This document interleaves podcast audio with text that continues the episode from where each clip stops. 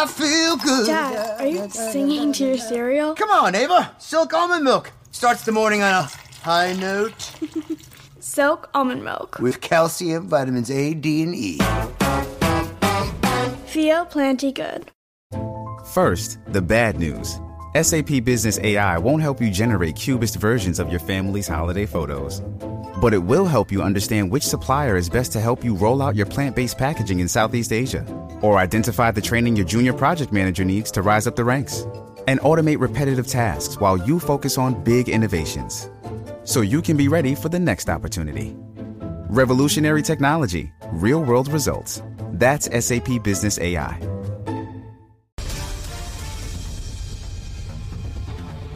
Buenos días, soy Carla Cristina informando para Nación Z de inmediato los titulares. La oficina de la Contralora reveló un supuesto patrón por parte del alcalde de Quebradillas, Heriberto Vélez, de utilizar tanto las facultades y deberes de su cargo como los fondos y propiedad públicos para obtener beneficios personales. De otra parte, el Senado aprobó ayer un proyecto que busca establecer que todo paciente tendrá acceso a los servicios de un laboratorio clínico y a ciertas pruebas que se ofrecen en dichos laboratorios sin necesidad de una orden médica. En otros temas, contrario a la Junta Examinadora de Tecnólogos Médicos y del Colegio de Tecnólogos Médicos de Puerto Rico, los laboratorios clínicos objetaron una medida legislativa que propone aumentar el salario mínimo de estos profesionales de la salud. Y en temas internacionales, Marruecos y Nigeria dieron un impulso a su gasoducto transafricano, un complejo megaproyecto que recorrería las aguas de 13 países africanos y llegaría hasta Europa. Este segmento es traído a ustedes por Toñito Auto. Cuando lo sumas todito, pagas menos con Toñito. La buena noticia traída ustedes por Toñito Auto es que la Sociedad de Educación y Rehabilitación de Puerto Rico recibió nuevamente la máxima calificación de excelencia por la prestación de servicios médicos terapéuticos que ofrece su programa de rehabilitación física a la población que convive con alguna discapacidad o condición adquirida. SER de Puerto Rico opera el único centro de rehabilitación pediátrico en la isla y ofrece programas de impacto comunitario como clínicas de evaluación, referido y seguimiento, esto en cualquier parte de la isla. Para Nación Z informó Carla Cristina. Les espero en mi próxima intervención. Este segmento fue traído a ustedes por Toñito Auto. Cuando lo sumas todito, pagas menos con Toñito.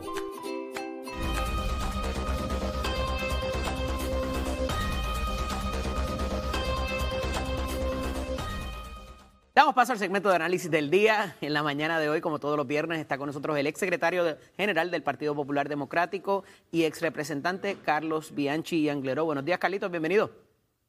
Buenos días, buenos días a ti, Eddie, buenos días a todos los amigos. Hoy es viernes de camisa chulonga y tu cuerpo lo sabe. Acabo, acabo de fijarme en los colores. sí. Para que subas la foto en Instagram. Mira, eh, mucha cosa pasando. eh, dice el comisionado electoral alterno ayer que ahora sí, ahora sí van a haber consecuencias al que siga con este tiroteo eh, de cara a una junta de gobierno mañana donde se van a atender querellas, donde hay unas cuantas cosas filosóficas y de partido en el Partido Popular Democrático. ¿Qué está pasando un día como hoy, previo a lo que se va a suscitar mañana? Eh, entre, qué sé yo, los, quizás los expresidentes, entre los portavoces de los cuerpos, entre los presidentes de los cuerpos. Eh, ¿qué, qué está pasando? ¿Se está dando conversaciones? ¿Cómo funciona típicamente esto?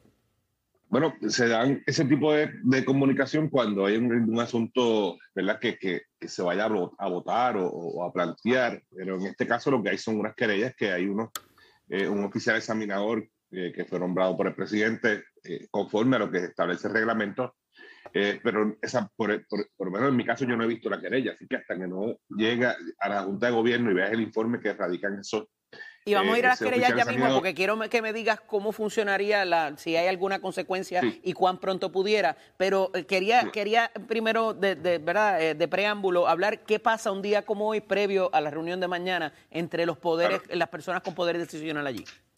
Claro, pues si hubiese algún tipo de situación en la que se fuera a, a, a votar, ¿verdad? Dilucidar, pues, pues ah, siempre hay con- conversaciones, ¿verdad? Los que estén a favor de una de las posturas o de otra, como ha pasado, como ha ocurrido en el pasado, eh, como en el caso de, de cuando Nidia Velázquez radicó su proyecto eh, hace algunos meses y la Junta se reunió y ya había conversaciones desde antes de los que están a favor, los que están en contra, y llegan allí y ya tú tienen más o menos un conteo de cómo, de cómo va a salir esa votación. Pero, pero en este caso, pues no, porque son unas eh, eh, situaciones particulares como lo es eh, lo que está ocurriendo con la reforma electoral, lo que está ocurriendo con las querellas que se van a atender y la situación que han estado ocurriendo dentro del Partido Popular. Lo que sí, que luego de la conferencia legislativa, el pasado jueves ha habido como, como un, ha bajado el diapasón dentro de, de, de, la, de la delegación de tanto en Cámara como en Senado y los alcaldes. Así que parece que esta cosa eh, mañana va a tener un, una, un, momento importante, ¿verdad? Para, para de ahí partir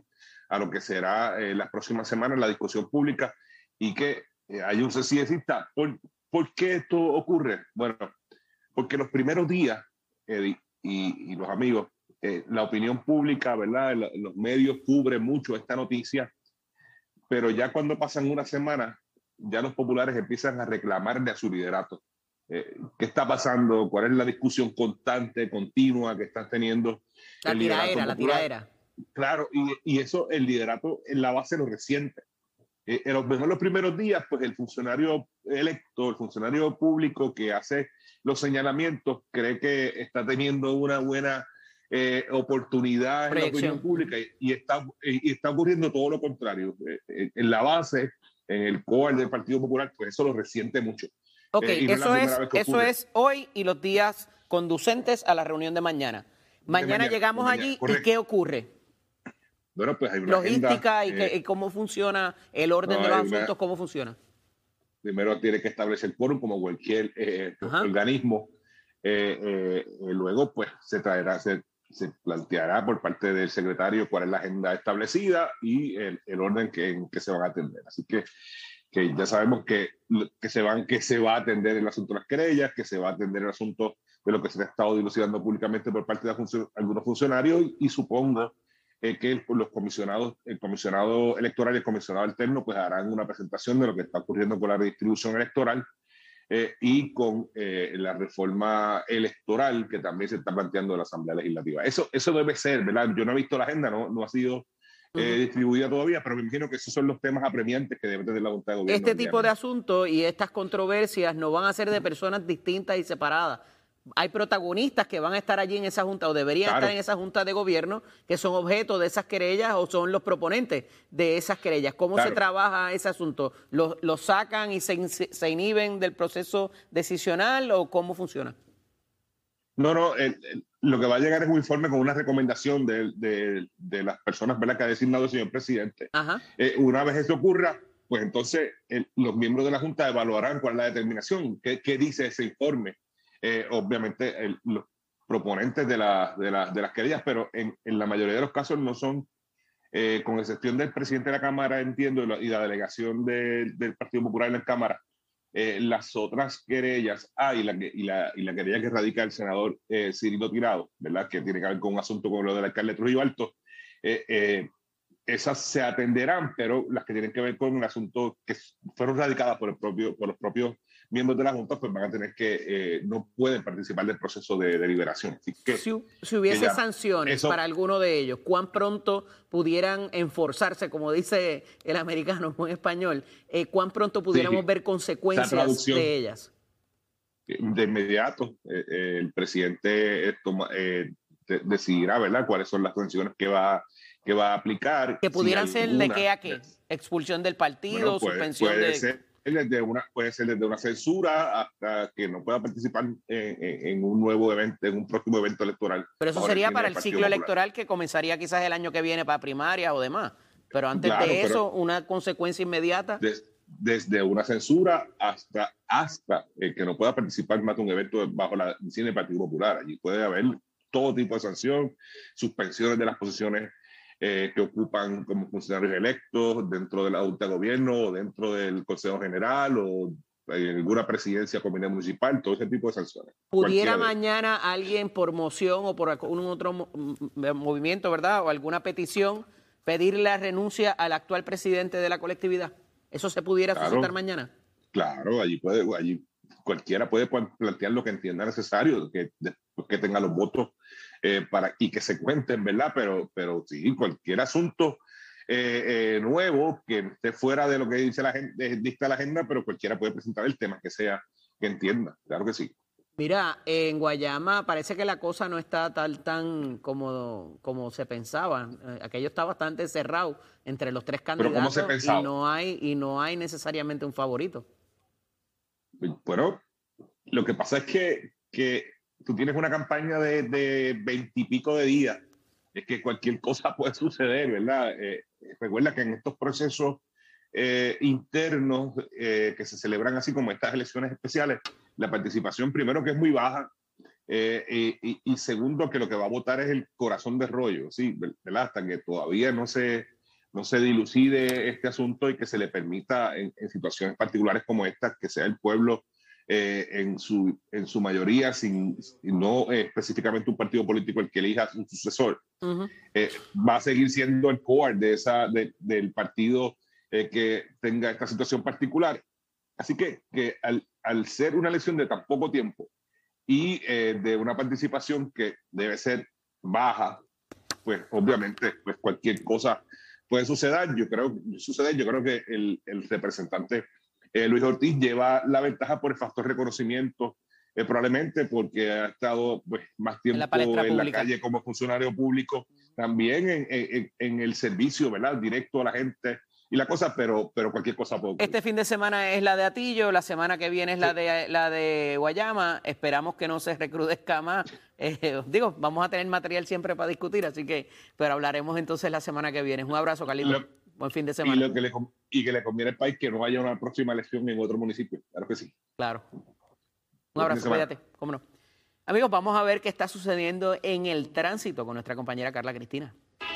El informe del tránsito es presentado por Cabrera Chrysler Dodge Jeep y Ram 787-333-8080. Buenos días, soy Carla Cristina informando para Nación Z. En el tránsito, el flujo vehicular sigue operando con relativa normalidad a través de toda la isla, con algo de congestión, comenzando a formarse en algunas de las vías principales de la zona metro, excepto en la 30, que ya está pesada debido a varios accidentes vehiculares que mantienen el tránsito casi detenido. Esto desde la intersección con la carretera 185 en Juncos hasta la salida hacia el expreso Luisa Ferré en dirección a Caguas. Y otro accidente fue reportado en un tramo de la ruta 66 en dirección de Canóvanas a Carolina, por lo que el tránsito también está pesado en esa zona. Y en lo que va de año se han registrado 75 fatalidades en las carreteras, por lo que la Comisión para la Seguridad en el Tránsito reafirma su recomendación a los conductores a que ejerzan precaución al conducir. Más adelante les actualizo esta información. Ahora pasamos con el informe del tiempo.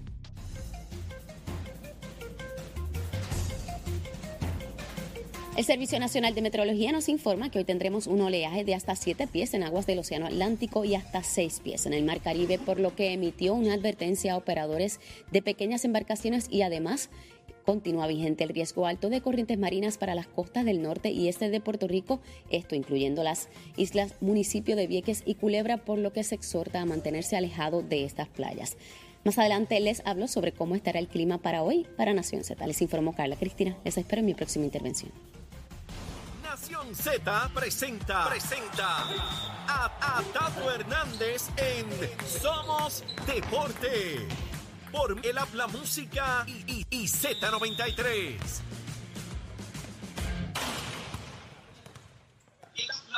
Vamos arriba, Puerto Rico, vamos arriba. Muy buenos días para todos. Tato Hernández en la casa, Nación Z, somos deporte por aquí por el 93.7 de la Z, 18.1 de Mega TV. Y con la auspicio de Mestre Escoles, óigame, ¿qué te invita? A que pase por cualquiera de nuestros recintos. 787-238-9494 es el numerito de llamar. Ya se acerca el mes de mayo.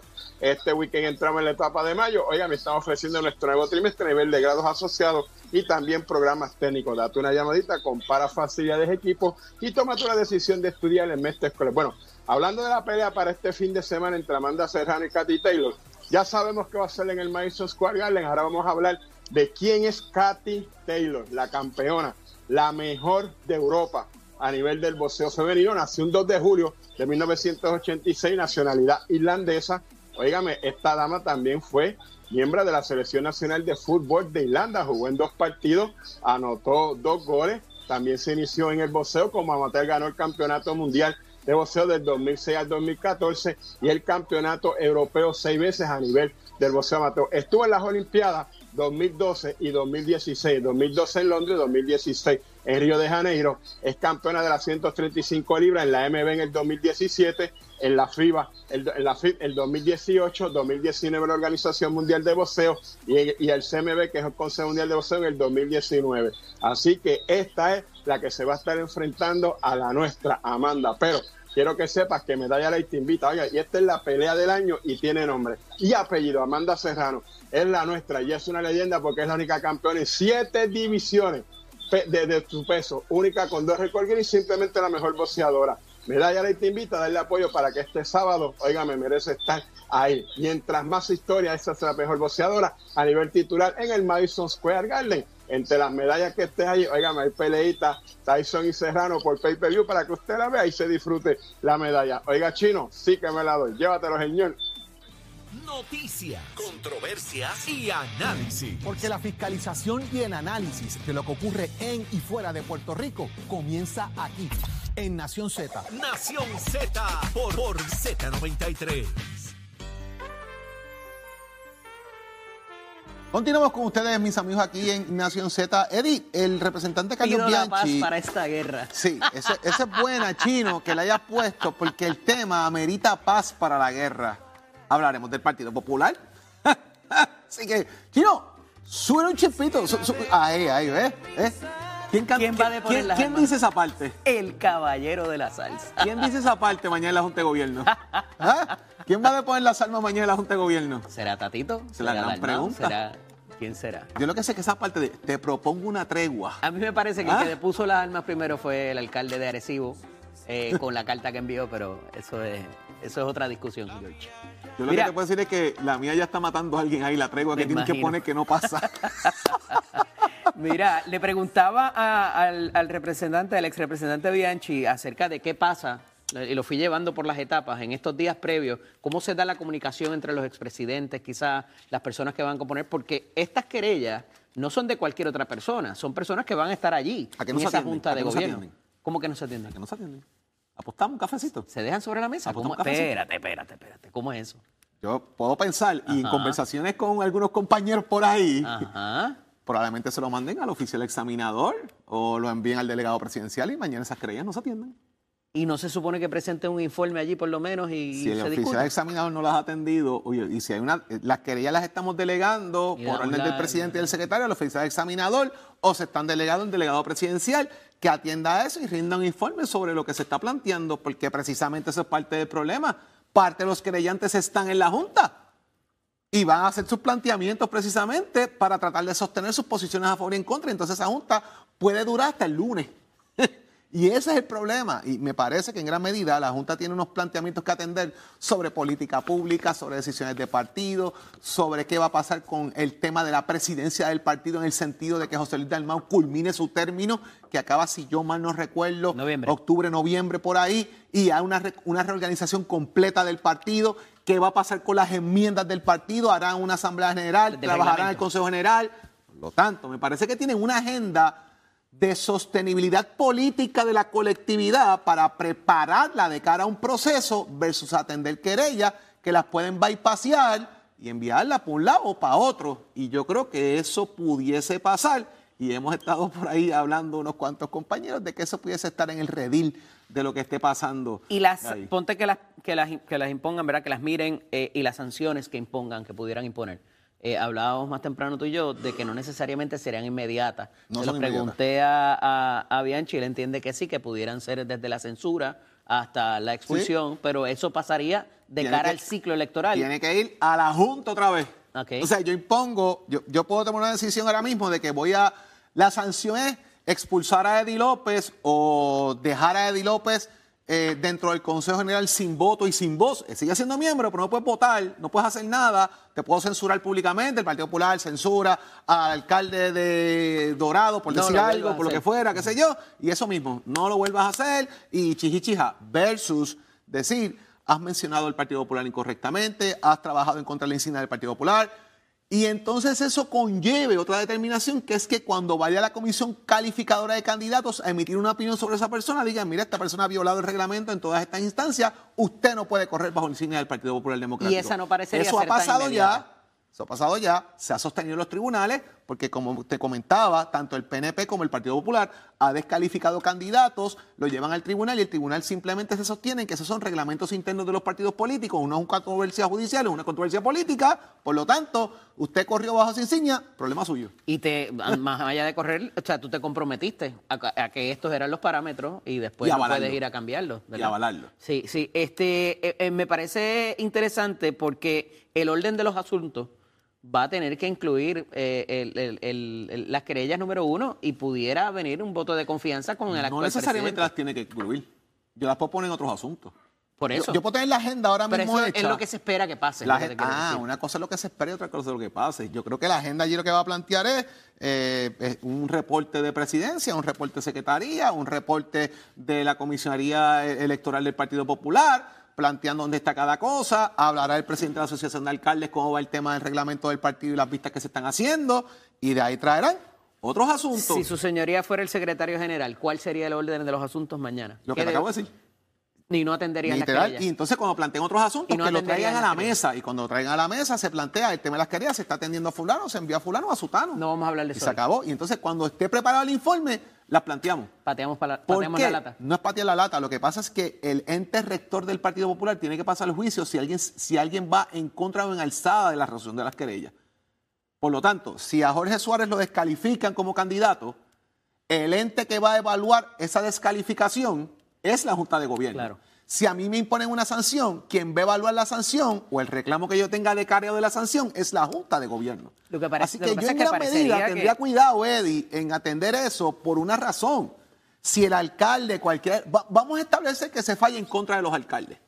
Donde quién los alcaldes van a ir a apelar la decisión. Donde la Junta de Gobierno.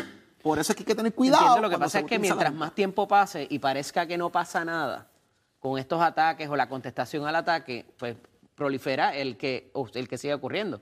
Entonces tiene que haber una medida disuasiva, como en muchas otras instancias, donde diga, mano, yo no me voy a meter ahí, yo no voy a decir eso porque mira lo que le pasó a este. Claro, Mientras eso no claro. ocurra, el Partido Popular Por eso tienen en- que esperar. Yo creo que el mensaje mañana es, se valoran las querellas, se están evaluando las querellas, se las dimos ya a estas entidades, las van a evaluar y de ahí vienen las sanciones, las que sean.